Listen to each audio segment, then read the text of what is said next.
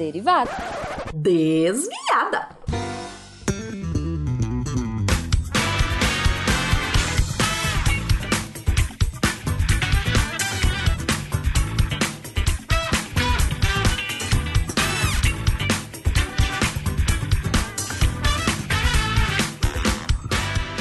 Bom pessoal! Aqui é a Debbie Cabral, editora do portal e atualmente a desviada responsável pela leitura de e-mails e comentários no post.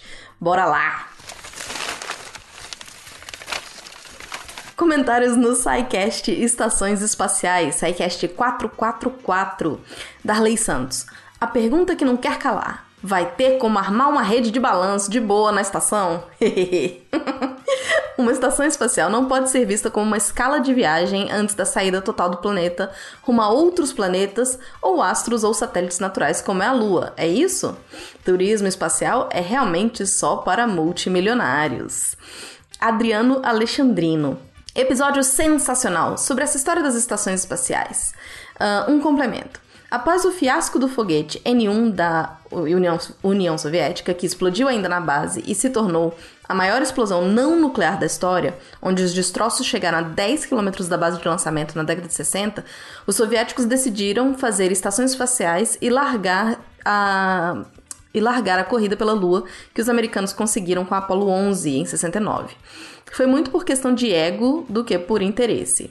O desmantelamento do consórcio da ISS se deve à arrogância dos países-chave, Estados Unidos e Rússia, inflamada por Trump e, continua, e continuada por Putin. Isso implica também a questão do lixo espacial, visto que esses países chaves não se manifestaram sobre como descartar o lixo espacial e impedir que outros projetos sejam atingidos. Quanto ao Brasil, que seu programa espacial funciona na base de máquina de escrever e teco-teco, é mais questão política, com é, eles pensando o que ganho financeiramente. Um desinteresse forte e massivo, alimentado por políticos por não ter um programa espacial e pesquisas sérias aqui em ciência e astronomia. Não reparei, mas senti falta de comentarem sobre problemas nessas estações, nessas estações. Ouvi alguns e como seria o ambiente nesses lugares. Muito, muito, muito obrigada, Adriano, pelo, pelo comentário. Comentários do sistema Sistemas Eleitorais 445. Rafa, Ta, Rafa Taira. Rafa Taira. Passando para sugerir um podcast sobre toponímias e sobre heráldica. Toponímia, origem de nomes das cidades, países e continentes.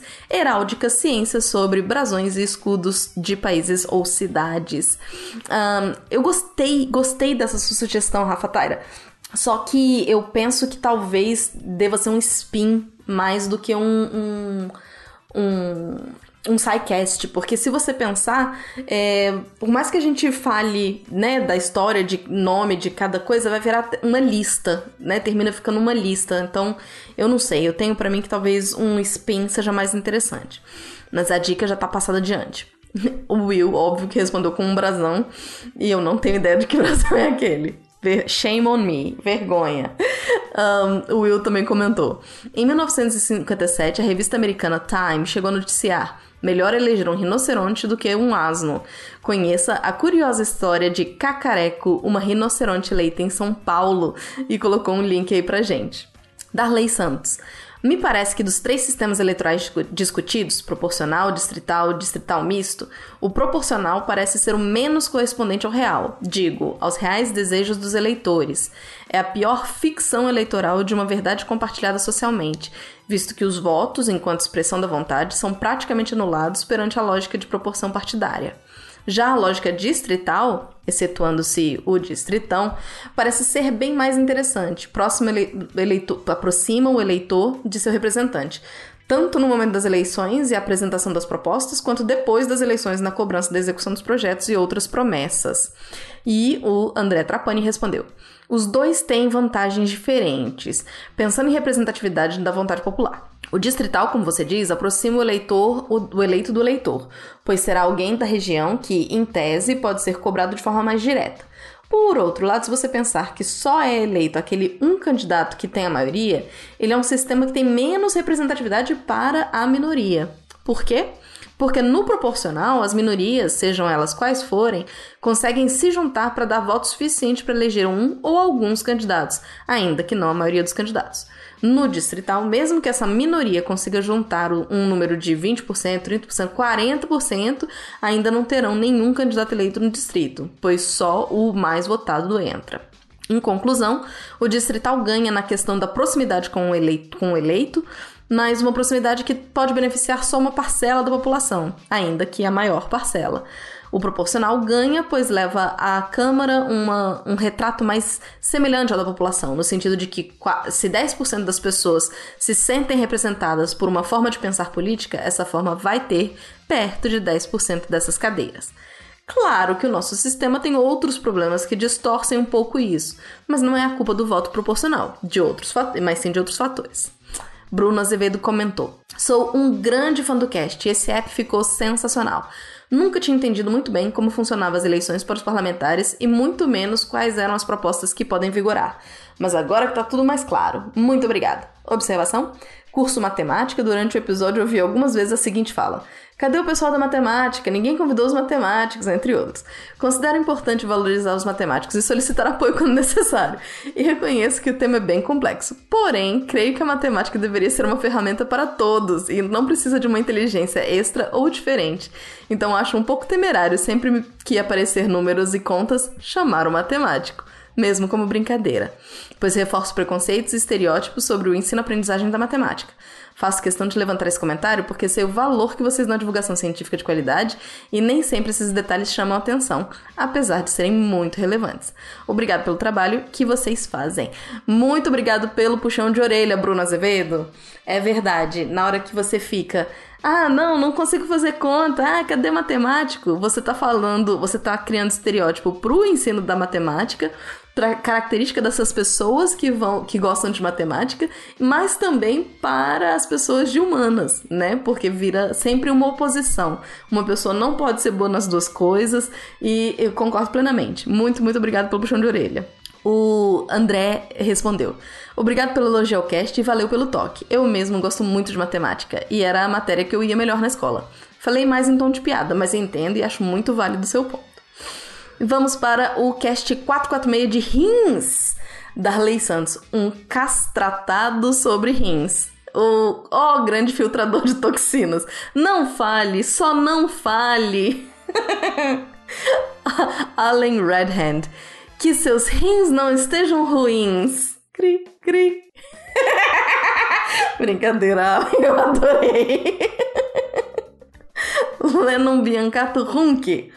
Lembro vagamente da escola que tem um hormônio que controla aquela captação de água do rim que vocês comentaram. Segundo meu professor, o álcool inibe de alguma forma esse hormônio, por isso o efeito diurético. É isso mesmo ou tô inventando memória? o Mauro Kaisner respondeu. Tem esse hormônio sim, é o ADH, o hormônio antidiurético.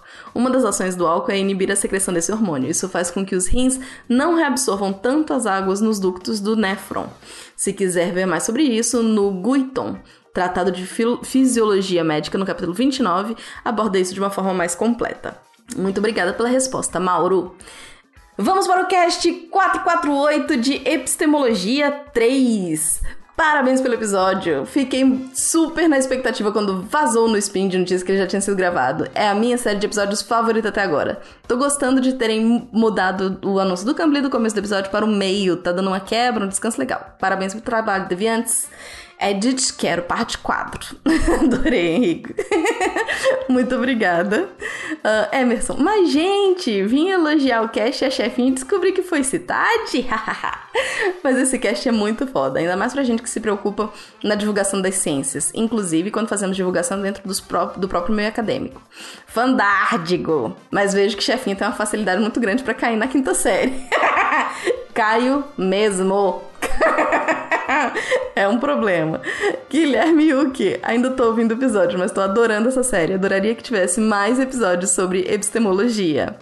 Mar Carvalho, a continuação dessa série podia ser contando a história de um desses pensadores, estilo os episódios de matemática que termina em roteiro. Gente, eu tô adorando que todo mundo quer mais, quer mais epistemologia. Vamos ver o que a gente consegue espremer aí. Muito obrigada. Vamos pro Spin de Notícia. Spin de Notícia 1370, reencarnação digital do Fábio Ferreira. Mar Cavalho comenta: Não sei se isso é bom para o psicológico das pessoas. Como será o processo de luto com essa reencarnação digital? Ou será que ele deixa de existir? Perguntei para Fábio e essa foi a resposta dele. Eu, assim como o filósofo que menciono no Spin, Patrick Stoke, não considero que o luto deixará de existir. Cada pessoa passa por isso de uma forma. E assim como no episódio do Black Mirror, as pessoas podem usar essa réplica da, do falecimento como uma ferramenta para lidar com isso. Lembrando que, mesmo que criemos uma réplica física do morto, ela não será a mesma pessoa, mas sim uma representação daquela pessoa. E quando criamos esse avatar de um ente querido, temos que pensar se estamos homenageando a pessoa ou só se aproveitando dela. Estou respeitando a memória daquela, daquela pessoa? Outra coisa importante a se pensar é como irei tratar os dados que a pessoa deixou online? Logo após a gravação do Spin, o Facebook me perguntou se eu quero deixar alguma pessoa responsável pela minha conta quando eu morrer. A pessoa enlutada excluirá minha conta? Ela irá usar para criar meu avatar ou ela vai deixar lá quieto? O processo de luto sempre existirá, mas o que eu farei com as informações das pessoas que faleceram é que deve ser o questionamento. Muito, muito obrigado, Fábio, pela resposta. Espero que tenha ajudado, Mar. Um, Spin 1373, a física do esporte, dos esportes olímpicos, com o Pena e Felipe Queiroz. Lennon, conversou, Lennon falou: Olha só, conversamos sobre esse vídeo esses dias que trata do porquê da velocidade aumentar quando diminui o raio. É muito legal entender que não é uma lei física que manda na realidade, mas sim as observações da realidade que produzem as ditas leis. E tem link aí para quem se interessar. Mar Carvalho. Entender a física dos esportes me dá uma certa tranquilidade na hora de assistir. Mas meu irmão fica: essa vara vai quebrar, ele vai cair, ele vai morrer. Socorro. Vamos pro Spin 1378, Manual do Químico Solteiro 26 do Augusto César. Gente, eu já disse isso 500 vezes, mas eu amo o, o Manual do Químico Solteiro. Pra mim é o melhor spin que tem. Anderson Alves comentou: kkk. Ele falando: Você é daquele que tenta pegar várias sacolas para dar menos viagens? Parecia que tava falando comigo. E pior ainda, eu sempre tenho um mosquetão no bolso, ele é meu chaveiro do apartamento, e nunca pensei em usá-lo assim. E Anderson, dando mole aí, que bom que o Manual do Químico Solteiro te ensinou a carregar mais sacolas. Mar Carvalho. Minha vida é um eterno efeito porta. Às vezes preciso ficar narrando o que tô fazendo para não me perder. Oh, meu Deus. Vamos para o Spin 1387, Matemática nas Paralimpíadas, do Diogo Bob, o homem da melhor voz da podosfera. Mar Carvalho.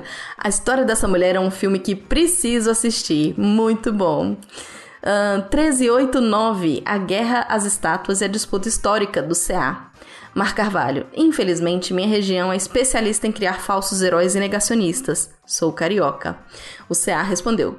Em todos os lugares nós temos homenagens aos escravistas, ditadores e a exaltação a uma memória que envolve nosso passado e presente autoritário travestido de heroísmo. Na capital do império e da maior parte do tempo da república, sem dúvidas, temos isso em abundância. Obrigada pela interação. E aí temos GIFs do CA e do Will. Vamos para o Ciência Sem Fio, meu queridinho.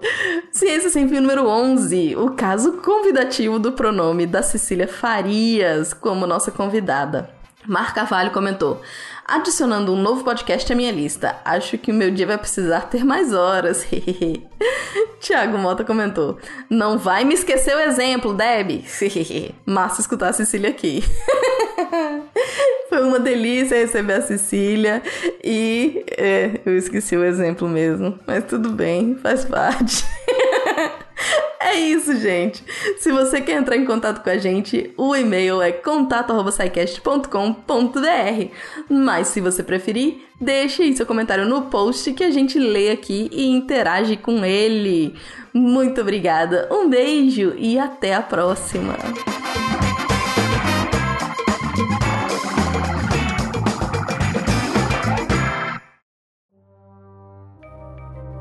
Este programa foi produzido por Mentes Deviantes. deviante.com.br